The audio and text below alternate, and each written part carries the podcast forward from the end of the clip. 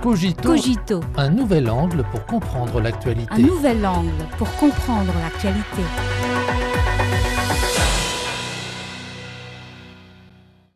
Bienvenue à Cogito. Une manifestation antiquaire a eu lieu le 19 février hors local à Washington. Les manifestants ont exigé des États-Unis l'arrêt de fournir un soutien militaire à l'Ukraine et appelé à la dissolution de l'OTAN. Le lendemain, cependant, le président américain Joe Biden a effectué une visite surprise en Ukraine, une occasion pour annoncer l'octroi de 500 millions de dollars supplémentaires d'aide à l'Ukraine, notamment d'armement et d'équipement. Cela montre clairement que ce sont les États-Unis, la plus grande puissance hégémonique de nos jours, qui sont derrière l'escalade du conflit entre la Russie et l'Ukraine depuis l'année dernière.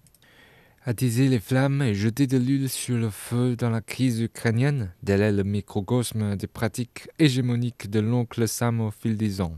Pour en savoir plus, il convient de noter un rapport publié le 20 février par Beijing.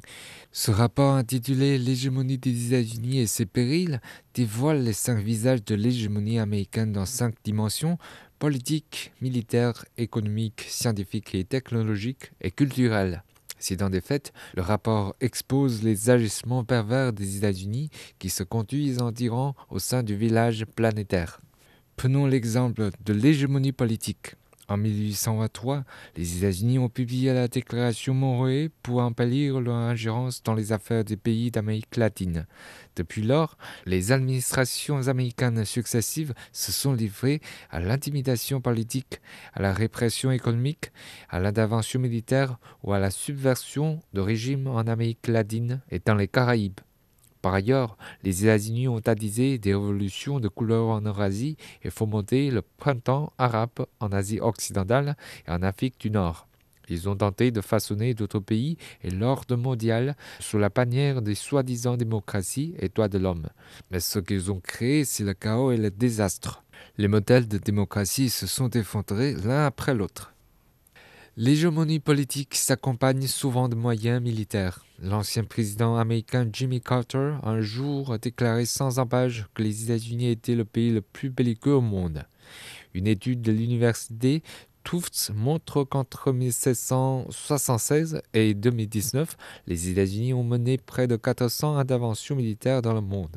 De l'Afghanistan à l'Irak, l'hégémonie militaire américaine a entraîné d'innombrables tragédies humanitaires et le nombre de réfugiés syriens a été multiplié par 10 depuis 2012 à lui seul. L'histoire des États-Unis est une histoire de violence et d'expansion. Si l'hégémonie politique et militaire est évidente, l'hégémonie économique est plutôt voilée. Au cours des trois dernières années en particulier, dans le contexte de la pandémie de Covid, les États-Unis, en abusant de leur hégémonie financière mondiale, ont injecté des milliers de milliards de dollars dans les marchés mondiaux. Or, c'est aux autres pays, notamment aux économies émergentes, de payer les pots cassés.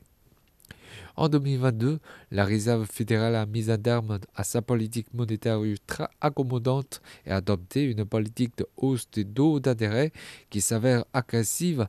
Le dollar américain s'est ainsi renforcé à court terme, ce qui a entraîné des turbulences sur les marchés financiers internationaux et une forte dépréciation de nombreuses devises dont l'euro. En conséquence, de nombreux pays en développement ont subi une forte inflation, une dépréciation de leur monnaie et des sorties de capitaux. Dans les domaines de la science, de la technologie et de la culture, les États-Unis dictent également leurs lois. Ils ont cherché à créer des blocs exclusifs sur le plan technologique, comme l'alliance de puces et le réseau propre.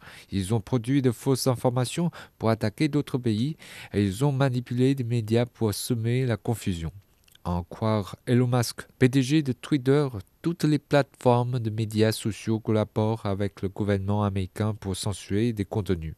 Se posant un sauveur, les États-Unis suivent la logique hégémonique. Ils cherchent à s'assurer l'hégémonie et abusent de l'hégémonie. Pour maintenir l'hégémonie, ils s'agissent au détriment de la sécurité, du développement et du bien-être des autres pays. Cette pratique a suscité de critiques et une opposition de plus en plus forte au sein de la communauté internationale et finira par briser l'hégémonie américaine. Cela confirmera également la déclaration métaphorique de l'historien américain Paul Kennedy dans son livre Naissance et déclin des grandes puissances à propos de la riche ville de Scarsdale dans l'État de New York. Rome est tombée, Babylone est tombée, le tour de Scarsdale viendra.